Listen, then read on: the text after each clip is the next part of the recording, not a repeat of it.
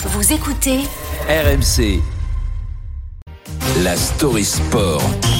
Avec Julien Taxis, bonjour. Bonjour à tous. Journée historique sur euh, le Giro, le Tour d'Italie et journée historique pour le cyclisme français. C'est Bruno Armirail qui s'est offert le maillot rose de leader. Et ce n'était plus arrivé depuis 1999 pour un Français. Et c'est plutôt inattendu pour Bruno Armirail. Et oui, la vie en rose, comme on dit pour euh, l'Occitan Bruno Armirail. 24 ans que le cyclisme français attendait ça. Laurent Jalabert, dernier tricolore à avoir porté ce maillot. Armirail lui succède à l'issue d'une 14 14e étape dite de transition, au cours de laquelle les grosses équipes ont accordé un bon de sortie à l'échappée. Alors l'étape est finalement revenue à l'Allemand Nico Denz.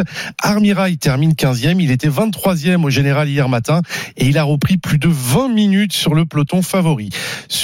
Pour ravir le maillot rose à Guérin Thomas. Écoutez-le au micro d'Eurosport, Bruno Armirail, en plein rêve, mais aussi presque gêné d'être là. C'était pas vraiment le plan, hein. voilà, c'était le but c'était de prendre l'échappée, de viser la victoire d'étape. Euh, J'étais très très loin d'imaginer euh, de prendre le maillot rose euh, ce soir. Pour moi personnellement c'était un rêve. Enfin, ouais, reviens toujours pas quasiment après deux semaines de course.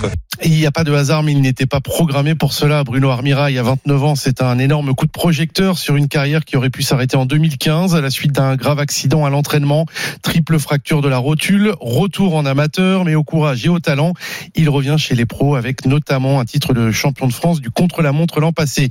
Déception dans la foulée puisqu'il n'est pas sélectionné par son équipe pour le Tour de France. Ce coup d'éclat sur le Giro, c'est une belle leçon de vie et une petite revanche, très certainement. Alors jusqu'à quand il peut espérer conserver ce, maillot rose de, de leader Euh, C'est toute la question. Il a ce matin une minute et 41 secondes d'avance sur l'ancien leader euh, Guerin Thomas.